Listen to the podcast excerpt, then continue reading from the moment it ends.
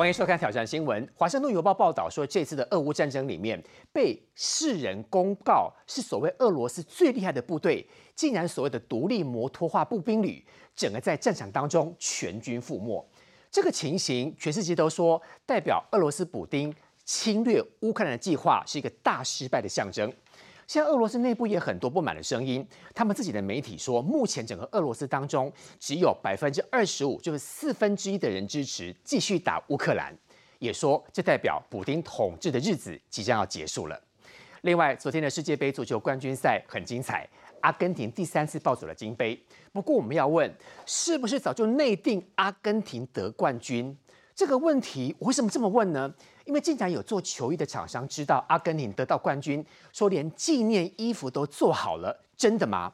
事实上，这个比赛当中周边的花絮，跟比双方 PK 延长这场比赛仍然都很精彩的。另外，还有中国辽宁舰开到台湾东部的外海，做了很多次的这个降载机的起降演训。日本不忍喽，全程用这个海上自卫队来监控拍照。中国气得跳脚，说你日本别这么惹事。另外，今天还来看到中国处心积虑发展自己的航空母舰如何扩张。另外，新竹市市长高华安公布了第一波小内阁的人选，没有想到副市长是由现在的高检署的检察官蔡清丽在当。消息公布之后，大歪楼了，大家怀疑说这个检察官担任你的副市长，是不是为了高鸿安自己的官司所以用他？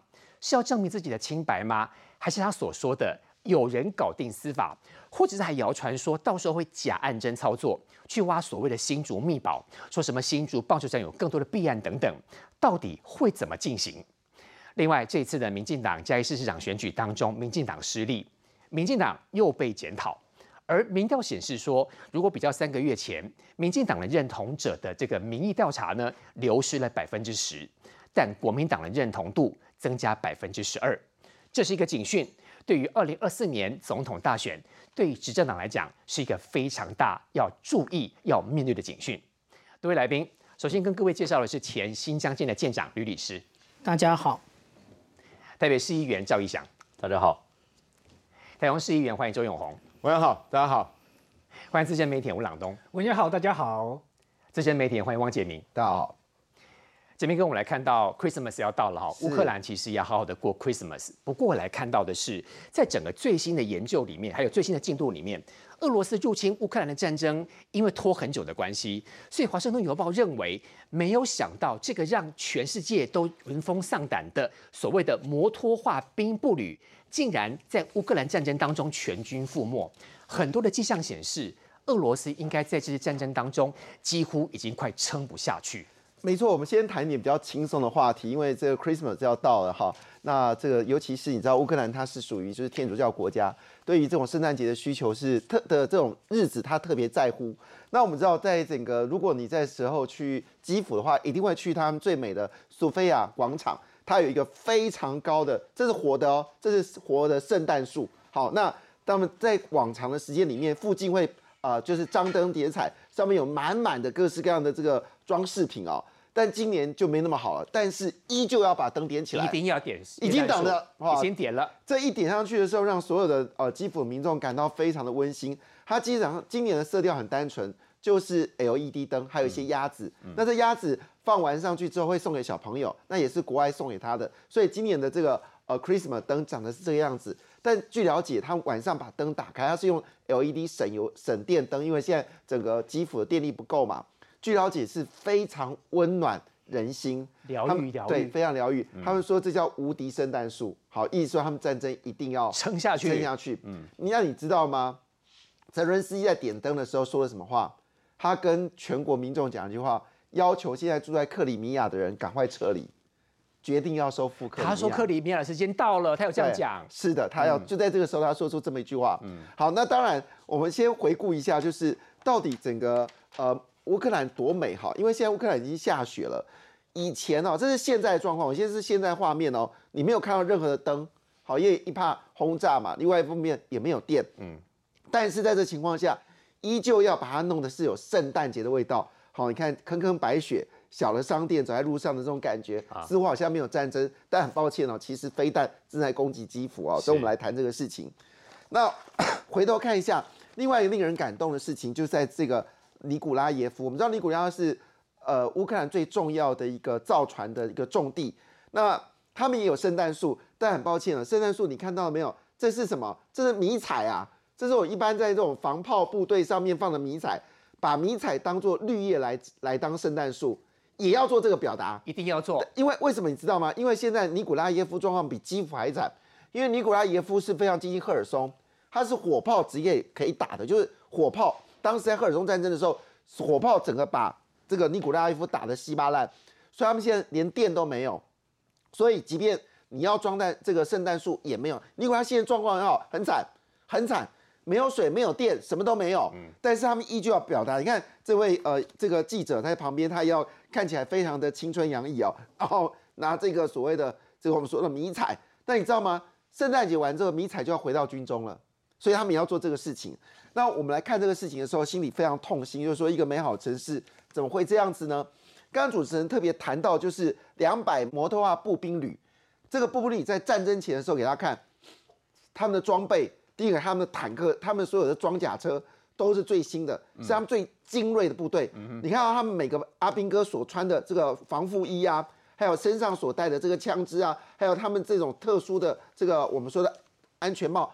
我们说这个呃军盔，现在军盔跟我们当兵的时候军盔不一样，我们当然以前军盔就个大金盔嘛，现在没有，现在军盔都要外装你的护目镜啊，甚至有装载所谓的夜视导视，所以。你看哦，他每个阿兵哥的所带的钢盔都是最新的，设备精良。这就是俄罗斯最强的两百摩托化步兵旅，结果现在是全军覆没了。这个步兵有多厉害，你知道吗？因为他以前所驻扎的地方在科拉这个半岛，而科拉半岛是什么？讲到科拉半岛，大家都知道是俄罗斯布扎最多飞弹跟核潜舰所在，所以而且它是入属于十字军海军军团，能够进去这里面，通常就是身体非常勇健，而且他们在北极圈哦。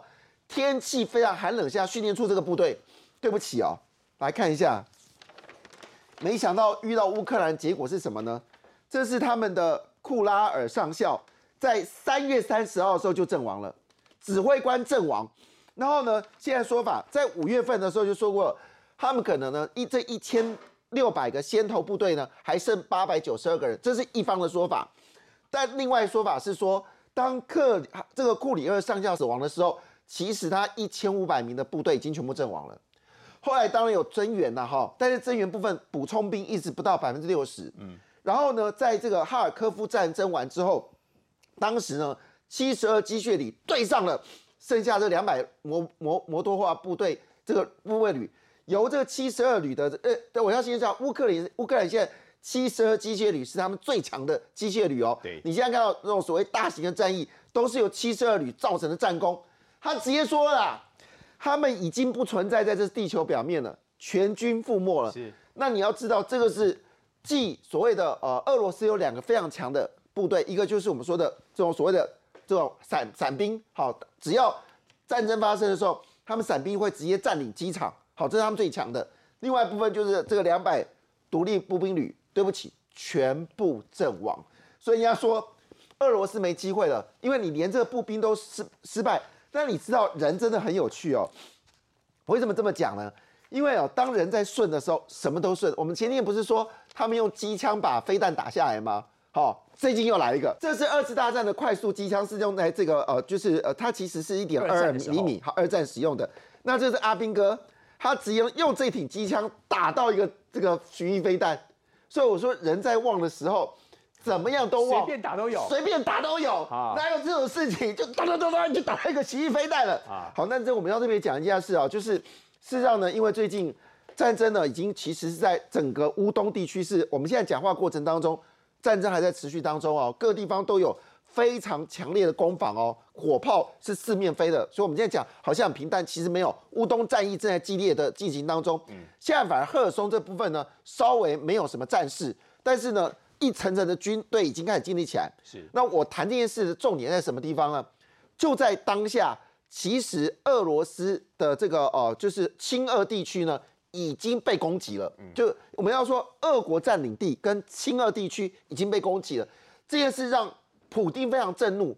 普京说一句话说：“怎么可能乌克兰有这么强，让我打那么久？可能这个战争需要耐性。”所以在这个就是十二月十六号的时候呢，一口气丢出了七十六枚飞弹。好，那这个飞弹呢，据了解，六十枚是被这个呃，就是有被拦截成功。那其中七到基辅四十枚，基本上都差不多拦截成功。可是呢，还是有部分爆炸。这件事情让英国决定了，英国决定再给二点二亿的英镑的火火药，是他要让乌克兰。永远不缺火炮。俄罗斯的败相已呈现，那我要看到这一次呢有非常多的大外宣。这个大外宣竟然说要求俄罗斯的年轻人选择参军，然后不要跟朋友们聚会，然后说呢我在军中里面赚了好多钱，可以买车，让所有人大吃一惊。另外，这个影片还说一个士兵的前女友最近被他的勇气所折服。希望跟前女友复合，这两个应该都是一个很瞎的案例，因为俄罗斯的阿兵哥根本不想当兵。俄罗斯阿兵哥真的是蛮可怜的哈，我觉得接续刚刚其实杰明哥已经有提到了一点，说为什么这一次俄罗斯本来是全世界第二最强悍的一个部队，为什么会打战打到现在的这个惨状哈？我先讲一下。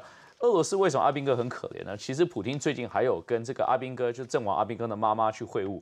那会晤完就应该是要安慰他，然后但是他没有安慰他，完全没有安慰他，他反而跟他说什么？他说至少他是为国家而死，而不是喝伏特加喝到死掉。这样哪叫安慰他？这完全不是安慰啊！所以人家听了快昏倒。所以说，俄罗斯的年轻人根本没有当兵的意愿。那当兵的意愿为什么这么低呢？其实最主要，这最近其实《纽约时报》以头版头条有报道说，为什么呃俄罗斯呃可以。这个整体而言的战争打得这么差哈，那他最主要原因就是因为他们认为普丁其实自信是过高的，就其实在战争开始前，好多普丁身边的人都跟他说，这场战争你打不赢，这个土地太大了，你吃不下来。过去你打的所谓的特殊军事任务，包括在叙利亚，包括乌克兰，这是比较这是所谓的限缩的土地范围也相当的狭小。那现在是整个乌克兰你是吃不消的。那其实普丁是完全没有听这些人，反而是把这些人推开哈。那反而是生命当中跟他说不死的，哎呀没有问题了，你很棒了，俄罗斯一定会赢了。这些人反而就被提拔起来，然后这些人其实就成为政府最要职的一些人员哈。所以第一个就是普丁，他只有身边当中只有跟他说他想听的话的人，所以自信被捧得太高，这是第一个原因。第二个原因，其实《纽约时报》就有提到，是装备被掏空的严重性是真的非常非常可怕的，包括什么？包括很多步兵哦，他是要从这个呃俄罗斯前往乌克兰的路上，发现他们被颁发的一个步枪哈是二战时期的。包括他头盔是二战时期，包括他的这个毛帽啊，包括他的这个这个穿着等等等等，都是好几十年没有用过，从仓库搬出来的啊。所以你要这些人去打仗，真的是太太残忍了哦。但最后一个最主要的问题就是整个战术是非常非常失败。你知道当时补丁有多么大的一个自信吗？他当时要求他去进攻这个乌克兰的官兵。要把他们的礼服都准备好，为什么？因为他认为说，可能隔天他就要在基辅办理这样子军事游行了，所以每个人都准备好。打了十个月了，现在。结果后来发现是什么？他隔天他连白俄罗斯的那个马路都先开不出去，为什么？因为无论是故障，无论是整个是泥巴路，他们没有做好准备，或整体的一个物资补给的状况发生问题，等等等等，所以他们原本说在基辅已经办理这样子的一个整体的一个军事游行，结果他们连白俄罗斯都还开不出去，所以我就说整体而言，我们看到为什么俄罗斯打到现在只能用火炮攻击，只能用无人机攻击，就是因为它整体的一个战争非常是一个惨败的一个状况这次的世足赛呢，相当的精彩哦。不知道地下赌盘是不是赚饱饱？布朗东兄，我们来看，是不是很多人在猜测说，有没有可能早就内定阿根廷得冠军？因为没有想到说，观光所谓的三星冠军的衣服早就做好了。如果是这样的话，难道真的有所谓内定阿根廷的情形吗？哦，这个有趣的消息是说，在开打之前就传出说，在中国浙江义乌这个地方哦，有呢这个中国他们商人，他们就去订了两千件三星。三星是什么意思呢？就是阿根廷总共有两次夺冠，一九七八跟第二次的一九八六。但他预计说，二零二二就今年的时候，他们又会夺冠，好像是预知未来就会得冠的一个纪念的哦这个球衣。那为什么先做这纪念球衣呢？因为他先付了四十趴的定金，有付钱，哎，先付钱。然后呢，就跟了那个制造厂商讲说，如果阿根廷没有夺冠的话，那你就不用出货了。如果有呢？如果有的话，哎。他这个我们刚刚讲的四十趴不是售价呢，最后他售价可能变五倍、十倍，就拿出去大捞一笔就对了，可以抢到第一波头香。但是呢，问题是说呢，这件事情哦，被阿根廷国家队他就做一个版权声明啊，哦，说呢这个呢其实是侵权啊，违法的，根本就不是阿根廷所授权的，就是中国在侵权。对，没错，中国侵权跟盗版就很常见，结果最后丢也又丢到国际上。但是阿根廷还是吞下去的，甚至在声明里面还要强调说，中国是很多阿根廷球迷的第二故乡。我就很好奇说，哎，为什么的中阿的关系这么好？原来今年二月的时候，阿根廷也加入“一带一路”了。所以就可以理解说，为什么阿根廷它现在有通货膨胀率到了九十二趴，所以因此他们就算赢了世界杯，跟中国这样的一个偷袭小偷大国哦，关系如此之密切，还加入“一带一路”，未来的状况确实是有点担忧。但是这个世界杯的过程当中，也是有很多温馨的故事，包括说阿根廷有一位八十二岁的老爷爷，你看在画面上看到他独自在铁门的那个电线行、电器行外面去看比赛、看转播啊。孤单的身影被照下，然后有人说啊，他是不是很穷啊？没有办法呢，去看电视。店家很热诚的送他一台五十五寸的这个，送他一台电视啊。对啊，他后来发现他家里面本来就有电视，他只是喜欢坐在那个位置那边看而已，他就赚到了一台电视啊。那还有是说呢，因为这个球衣的颜色很多时候缺货买不到嘛，发现说台湾的蓝白的帆布，哎，跟阿根廷的球衣。颜色好像蛮像，上面写 Messi 的名字在上面。对，这是自制品啦，哈，但是其实他没有要卖的，他就只是说至于愚人把我们原本很熟悉的这些蓝白帆布哦，这个做成了 DIY，做成了一件球衣的这个样式。那也有很多人去讨论，那也包括是说呢，梅西他上一次在，二零一四年的时候应该上两次了，差一点呢也有机会拿到冠军，就被德国一比零哦粉碎了美梦。那德国那个时候原本有个替补叫克拉玛，他上场，就上场之后没多久呢就被踢到头部。然后过十四分钟之后，他就跑去呢跟裁判讲说：“哦，我们现在在踢决赛吗？”然后裁判发现不对啊，因为你这可能造成一个很长期跟严重的一个伤害。才紧急的把他换下场，后来发现，后来发现他那阵这个他踢的这这场球上场的那些记忆，他完全都消失了。他真的失忆哎，他只能透过呢看那场比赛的这个录影回放呢，才有办法去回忆起这个夺冠这画面。那我今年的世界杯是看的比较少，因为我是德国队球迷啊。然后就德国今年因为对于乌克兰的这个援助哈，好像要给不给的，有点伤我这个心了，所以我就不想支持德国队。那但是就变成没有什么球队可以支持。那回过来也是为阿根廷呢这个。感到开心呐，在一个非常艰苦的这个战役当中的话，在最后还是获得胜利。那我想很多人在这个世界杯当中获得鼓舞，其实是没有人可以预测这个未来，但只要你怀抱这个希望跟热忱，一样是有机会。像是梅西跟阿根廷就补充一个趣事哦，他们呢还在聚在一起啊，去做阿根廷烤肉啊，然后呢这个用这个方式呢去玩桌游啊，去培养呢彼此之间团队的感情。就是其实，在选举啊还有战争之外。我们看到了这样一个团队的一个精神，如何呢把他们带来台湾，我们团结我们台湾，也是我们未来的一个政府很重要的课题。日本挑衅中国，我们来看这一次呢，中国的辽宁号到了太平洋，在这个地方进行军演，结果日本的海外这个海上自卫队呢，特别还出现这个军舰，全程来监控它。其实中国很担心，第一个，大家的机密外流。不过看得出来，日本越来越有想法，因为在第一岛链的串联的地方，日本除了军武增加之外，越来越有防守，而且跟台湾连接在一起，对抗中国的策略。是的，如果说各位观众从我手边的这张手板啊，就可以清楚的看到，那个这是十二月十六号那个辽宁舰通过。宫古海峡，它的所有的它的兵力啊，那在这个兵力里面哦，这有浅蓝的部分呢。这个浅蓝的部分呢，它是十四号就通过，它不是到十六号再通过，它是十四号就通过了。那也就是说，如果我们来看这一次的兵力结构的话，它其实是有三艘的那个零五五的那个万吨驱逐舰，那另外它还有一艘零五二 D 的。飞弹驱逐舰，然后另外还有零五四的一个飞弹护卫舰，比较特别的，也就是以往都会跟着呼伦湖舰，那个那个对岸的网友称它叫做航舰奶妈，意思也就是只有它的提供的那个燃料可以足足的让那呃辽宁舰或者是山东舰这一种使用柴油的这个航空母舰，它可以。在海上持续的作业二十天以上。那这一次的所谓航空母舰群，它的威力有很威吗？日本完全不没在怕的。嗯，因为从历次来看呢，其实它就是演习，它就是自己演练。哦因为如果说它在那个呃黄海或者是他在渤海演练啊，其实航空母舰战斗群没有办法展开。也就是说，我们一般所看到的照片呢，可能我们会觉得航空母舰战斗群应该都是哎密集在一起，但是就像现在我手上的这张照片一样，大家以为都是这样很密集的在一起，其实不是啊。航空母舰那个战斗群在海上的时候，它的作业形态是舰跟舰之间最少要十公里的，所以这种所谓航空母舰一定没办法走台湾海峡，因为台湾海峡很小，而且很浅，它根本不会来。对，那为什么说要保保持十公里以上的这个间隔或距离呢？因为这样我船上的火炮才不会打到我自己的友舰啊。因为现在我们有很多的近迫武器系统啊，事实上它的射程大概就是约略八公里左右，所以要有这个安全的安全的一个设计啊。不过如果我们来看这一次啊，我们其实发现了它跟以往最不同的地方啊，也就是它在。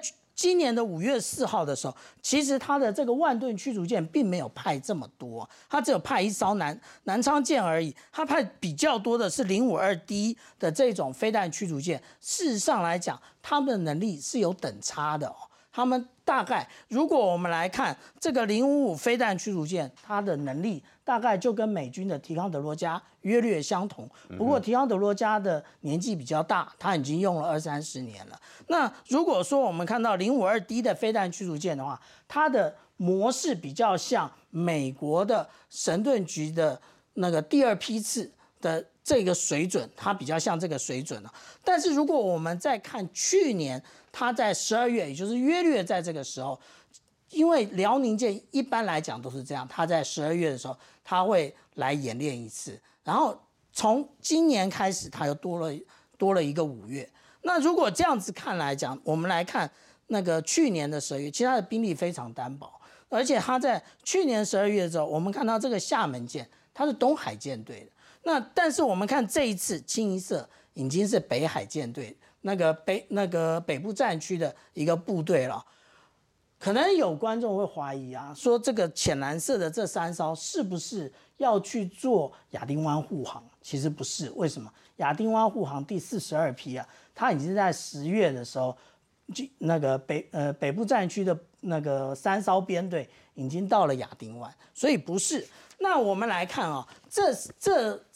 三次的一个位置啊，那我们来看，就是去年十二月它在这个位置，然后在今年的五月它在这个位置，现在它在这个位置越来越接近南方，越接近台我们台湾。对，然后它越来越往南走，越来越往台湾。它把第一岛链串起来的概念。对，因为为什么它它要这样子做嘞？事实上来讲啊，这一个位置啊，约略就是在我们所谈到所谓的呃解放军它的。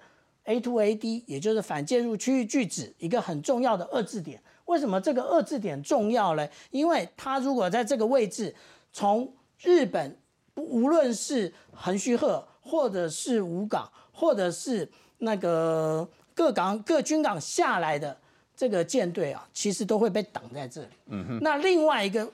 另外一个位置呢，应该是在我们台湾的东南方的这个位置。台湾东南方的这个位置呢，事实上也就是在一九九五九六年的时候，飞弹危机的时候，我们讲到美国有两艘航空母舰那个打击群，它的位置就是就位在这里。为什么一艘就位在这，一艘是是在钓鱼台附近？为什么它这样子就位？因为这样就位，它就可以那个把解放军的部队挡在第一岛链内。但是我这里有特别的标明它的距离啊，我们可以看到它距离奄美大岛在去年的时候距离五百九十公里，在今年五月的时候它距离冲绳岛三百二十五公里，然后如果说它现在的距距位置的话，距离冲绳岛的位置约是三百八十公里，为什么要标出这个这个距离啊？因为如果我们来看到，如果是现在的十二式的反舰飞弹的话，勉强可以。把它所有的那个岛链，就是呃西南诸岛全部围起来。那这一个红色的框框是什么？这个红色的框框就是熊山飞弹四百公里的射程。我们台湾的警戒区。对，那我们也就是我们熊呃熊山飞弹那个就是增程型的，四百五十公里的话可以打到这个范围。也就是说，这些岛屿日本的南西。诸岛跟台湾实际上可以连成一线，而且可以遏制住呃巴士海峡。嗯，但是我们刚刚讲的距离，通通超过两百公里。是，所以这个重就是叠在里面，军力是重复的。对，那这样子重叠，我才都大家都能打得到。但是日本不是这么想，日本人想说我要打更远，为什么他要他要打更远？他打哪里？因为他想要直接的在冲绳这个地方啊可以向北遏制住青岛，但是它有一千两百七十五公里，跟我们的逻辑很像，因为我们东部有很多的这个那个基地嘛，可以直接导弹过去到中国去嘛。对，那他有这个想法，可是他现在的飞弹打不到，所以他现在呢就在研发十二式改的这一种攻船飞弹日。本研发的武器，对，那这个飞弹呢，事实上来讲，它是从下方，它还是吸气式的哦。那约略，它现在是只能打两百公里，但是不是这个构型。嗯，那它未来要从两百公里进进步到九百公里，甚至最远要能够到两千公里。它为什么要打这个距离？就是我我刚刚所讲的，它要从冲绳可以直接的遏制住青岛出来的那个军舰。然后如果说它为什么，哎，我们这边看到这张图，它为什么这样？其实这是一个那个攻船飞弹的复翼滚。那它为什么要这样复翼滚？因为如果它飞弹进行复翼滚的时候，实际上我们现在讲的近破武器系统很难打得到，因为它的那个距离很近的时候，它一个大动作，炮火炮就跟不上。另外，我们讲到，也就是我们现在要在台湾的东岸部署，呃，熊二飞弹、熊二、熊三飞弹以及未来鱼叉飞弹的机动中队。为什么要在东岸？为什么要机动中队？事实上，在东岸原来就有一个中队，它部署在呃花莲的鹤田山。我讲的都是公开资料啊。那相对于西岸来讲，西岸从北部的三支一直到澎湖，然后到小琉球，这三个这三个中队呢，它都是固定式的那个中队。那这个中队事实上来讲，现在固定阵阵地很容易被解放军攻击，所以未来的部署都要进进入到机动，所以在东部就是机动。请教我洪议员，所以刚才如舰长所说的，其实，在很多机动部队的部分，台湾不管西海岸、东海岸都有。那刚才我们看到很多日本他们的这个演练，一直不断的往下走，所以基本上这个第一岛链完成之后，中国应该会有点如临大敌了。其实我觉得是这样哦。经过刚舰长跟大家的说明，我来 follow 一下舰长哦。简单讲了哈，航空母舰的战斗群啊，不是用在近海啊，航空母舰战斗群是用在远洋啊，你要推出去的。比方说那个时候的美国，比方说二战时候的日本，他们是要去处理这个太平洋上的，然后要到要能够侵入到对方的近海去，不是在自己的近海。所以呢，中国这几个动作，我坦白讲哦，我觉得它是这个示威的意义哈，大于演训的意义。演戏啦，为什么？因为你演训哈，你演训像比如美国，它任何的新的军舰也好，它要做那个爆破的那个测试也好，那是影片要它自己试出的，它不会让你看到嘛。我怎么还要从你台湾海峡，从你宫古海峡这么近的地方走过去，让你收集到我的参数，让你看到我的演练的状况？哪有人这么蠢？当然，它除了东海、渤海那个地方之外，哦，它确实可以演练的区域也不大。为什么？南海就有越南、有菲律宾，然后呢，东海这边有韩国跟日本，所以坦白讲，它演练有限。第二就是说，它我讲了哈，如果它要处理的是台湾，事实上它那个飞机从机场中国机场直接起飞就好了，不需要航空母舰。那航空母舰如果进到台湾的那附近，因为那个海域不够大哈。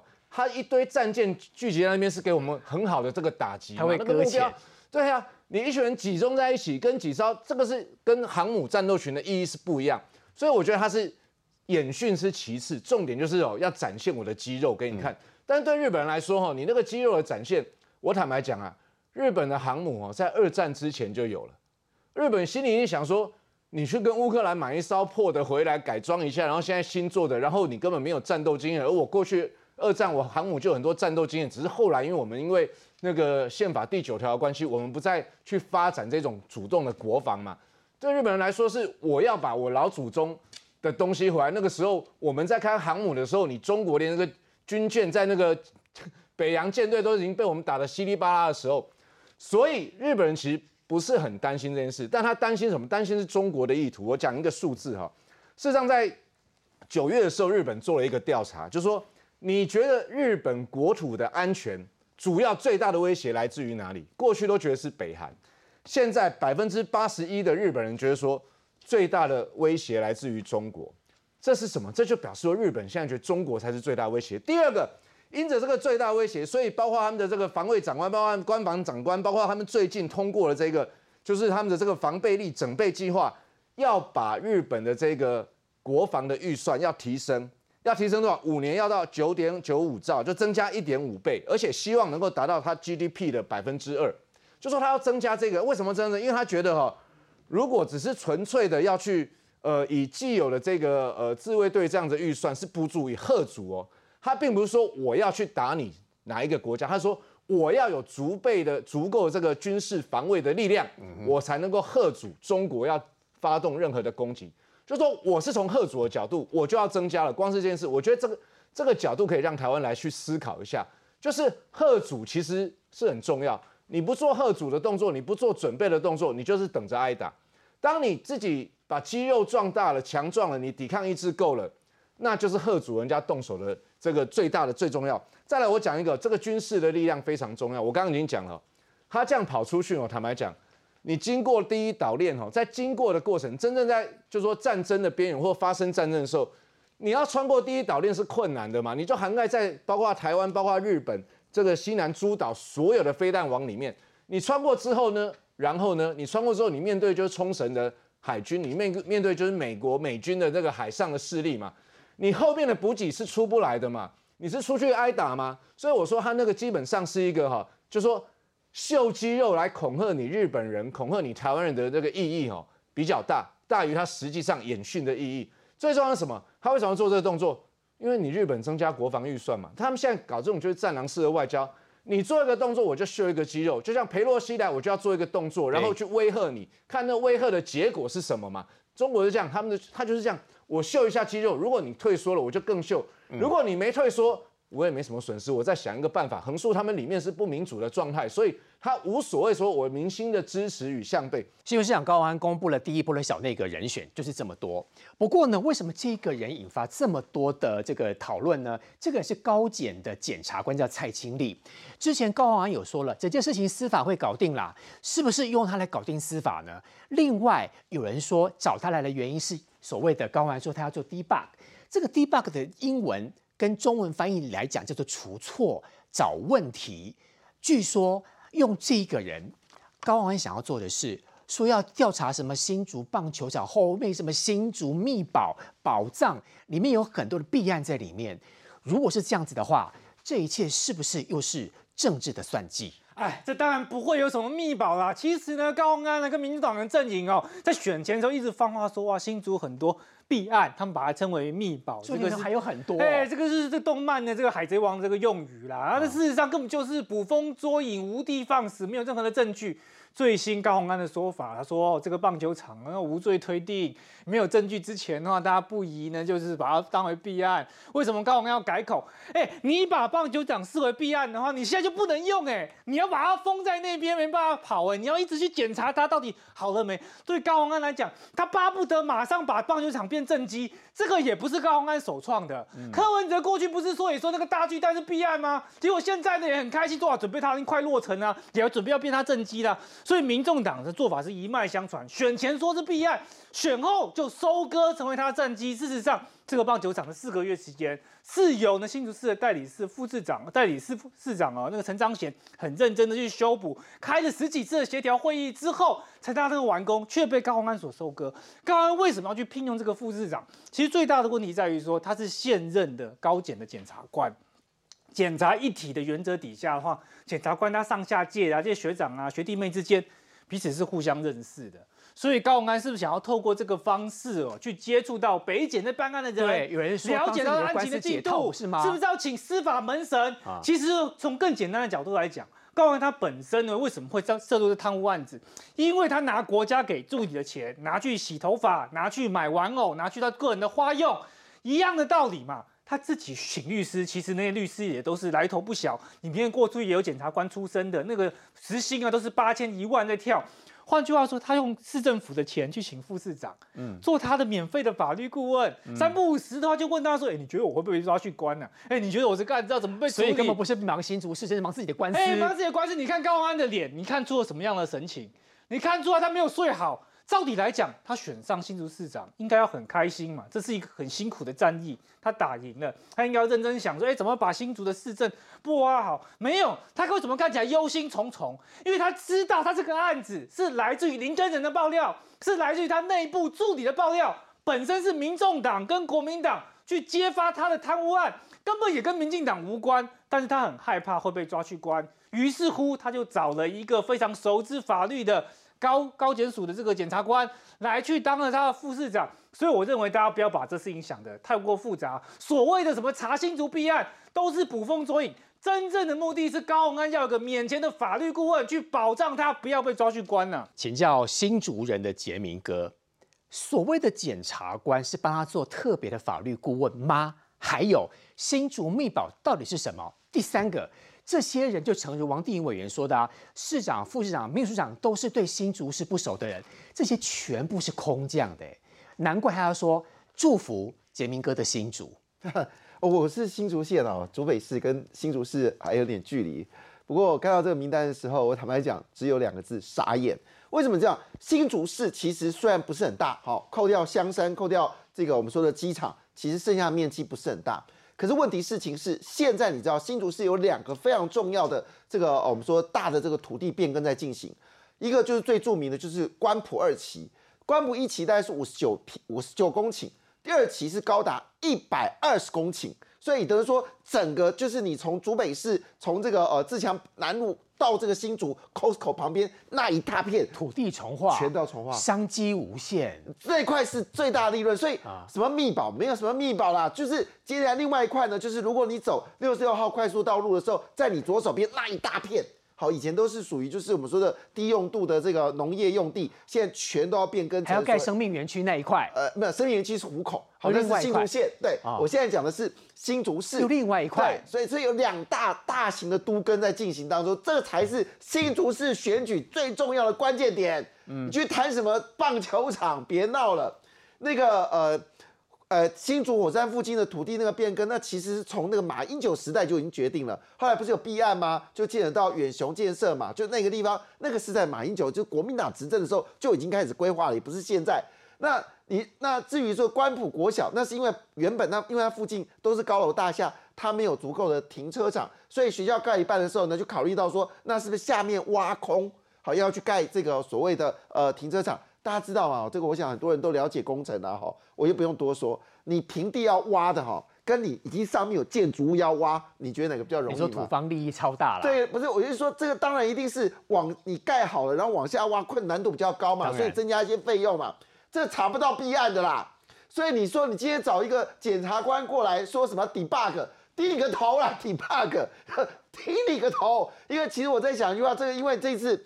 他所用的这个律师，要么就是新北市检察官，要么就是法官退休的，要么就是我们说北部这种资深检察官。其中那个法官更厉害，这个王世华不得了啊！他还曾经是高等法院的发言人，而且是法官评审会里面的这个这个委员之一。那至于这两个检察官，因为资历很深，你看，特别是前新北市检察官资历非常深，所以搞不好现在他检察官检查他那个人，就是跟高安检查的，就是我们说的这个跟他对谈那个，搞不好还是他学弟。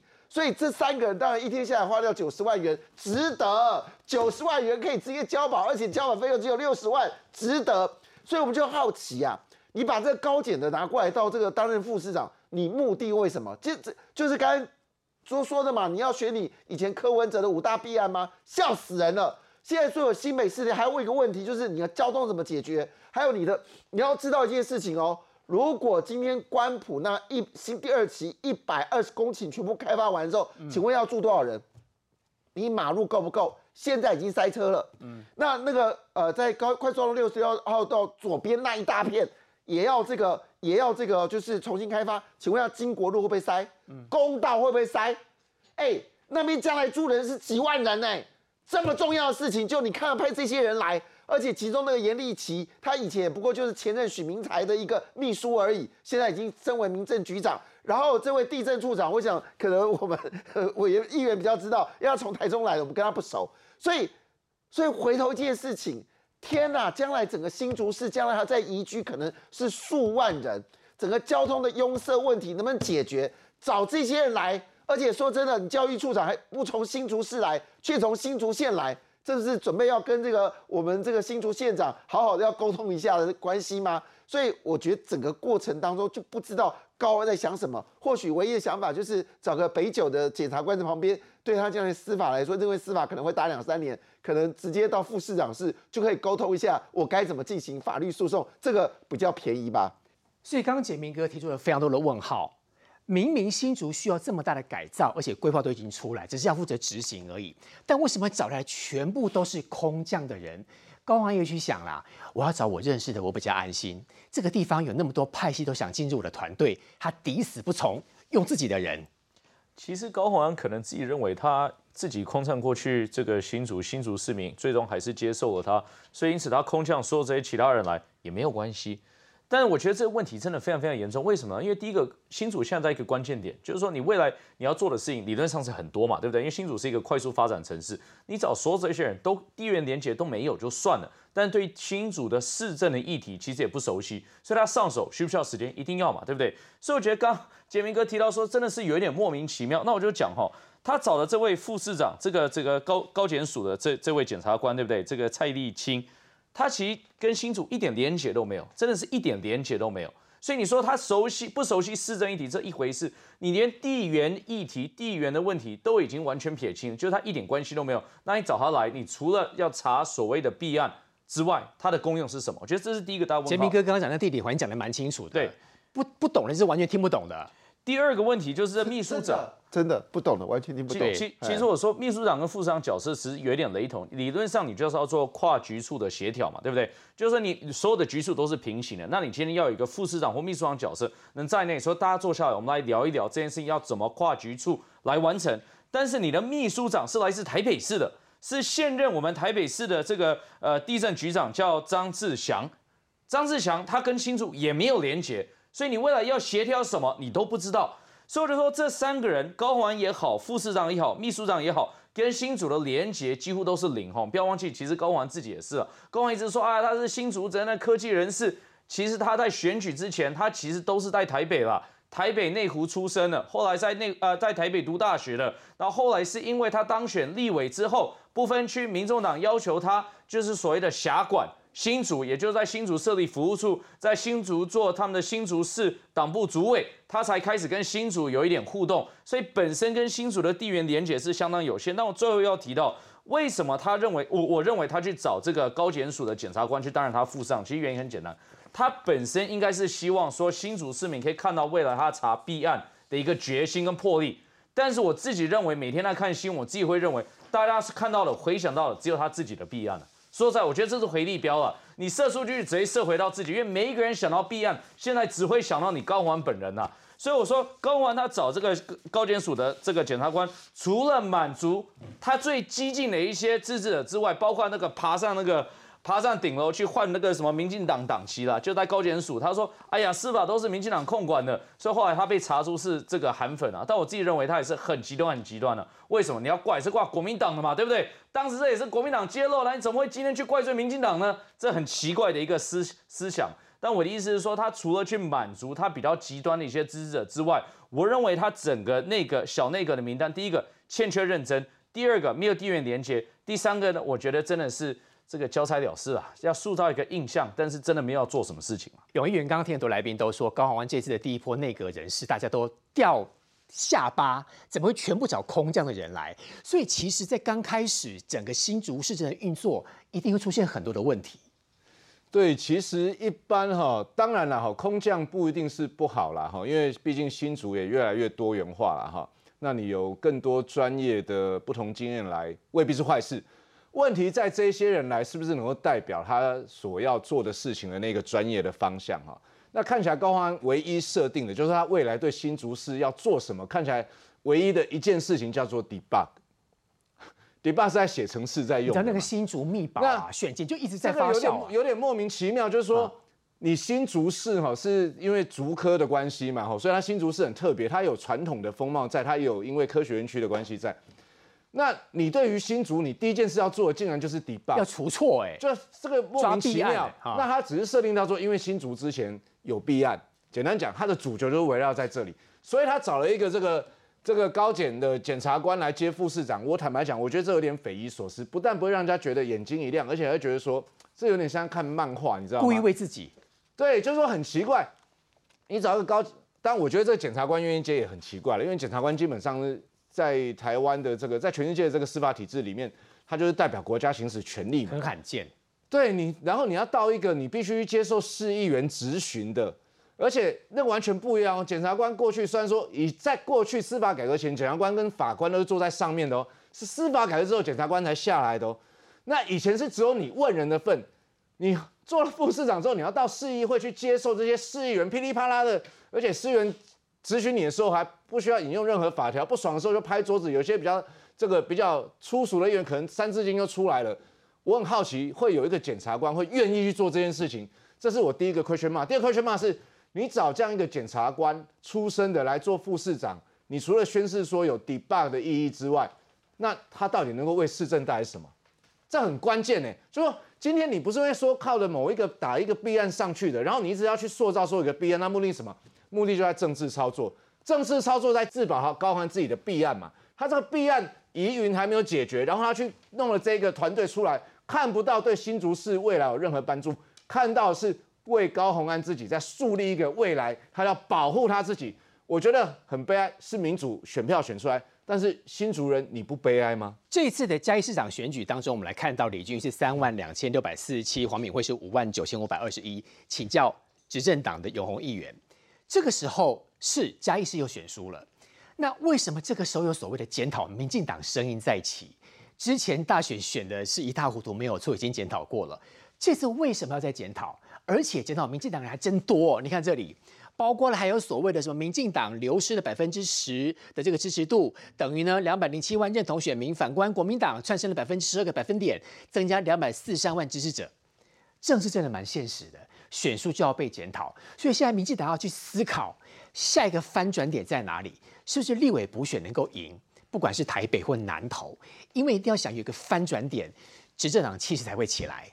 是，我觉得是这样看的哈。你如果去看这一个呃，全台湾在这一次的县市长的选举，包括这次的这个嘉义了哈，还有包括县市议员的选举哈，你会发现其实所谓的选票的改变哦，没有那么的大。那我觉得这个检讨是这样，一个单一的选举，你是要把它作为一个延长赛的一个结束点，还是我们有能力把它作为一个转捩点？就是说从这个 moment 开始哈。民进党开始翻转了，我觉得没有那么快了，因为毕竟我每天在基层跑，我可以理解，就是说基层失望的非常多，觉得民进党要检讨的就不分蓝绿啦，不绿的也会觉得说你要检讨，那检讨也有方方面面啊，有检讨是说，哎，比方说我最近还听到很多好朋友在讲说，因为你没有特色阿扁，所以你会输，啊，也有听到很多这个朋友是说，我们都很支持民进党，但是说实在哦，这两年确实经济不好，就说。经济好是 GDP 的表现，是外贸数字的表现，但是就很多人确实在两年疫情中，他受到影响。他这时候他觉得我只要听到一句什么，他听到一句说，只要民进党执政的跟他说拍谁外塞做扣卡后啊，他就好了。但因为我们少了这句话，嗯，那同样的这两年我们的疫情表现好不好？很好啊，全世界前两名啊，甚至是第一名啊。但是中间有没有人因为这个疫情的关系受到影响，或者有总是会有因为疫情的关系而不幸？过世的人嘛，我们死亡人数比例是全球最低的，这可以这样讲是第一名。但是执政者你就要面对这些人，你就要就是欠缺，就说拍谁外谁走开后啊。所以我觉得这个检讨哈有很多的结构性的因素，国际的、疫情的、经济的，但回归到头来是说，人民要看到是说，你民党要检讨，那你要检讨不要列一堆理由告诉我，因为这些理由是政治学者要做，是研究生的课题，是学者要处理的问题。大家看到是你民进党检讨的态度是什么？我觉得这个态度除了我们制度上的改变啊，除了小英他说他辞掉党主席，然后现在赖清德要做之外，我觉得民人民可能要看的是一个态度，而这个态度是很可能是目前为止大家觉得还没有看到。但我觉得说没有看到也有点过之无断。为什么？因为不能把嘉义的这场选举视作说啊，你已经检讨过了，启动了检讨，然后你检讨不足，所以败选，因为它基本上还是一个延长赛。所以我觉得，包括台北的选举，包括南投的选举，很可能还在这样的氛围下。所以大概真正的那个要看得到整个大启动，可能是要等这一波所有的延长赛都结束之后，才有办法看到。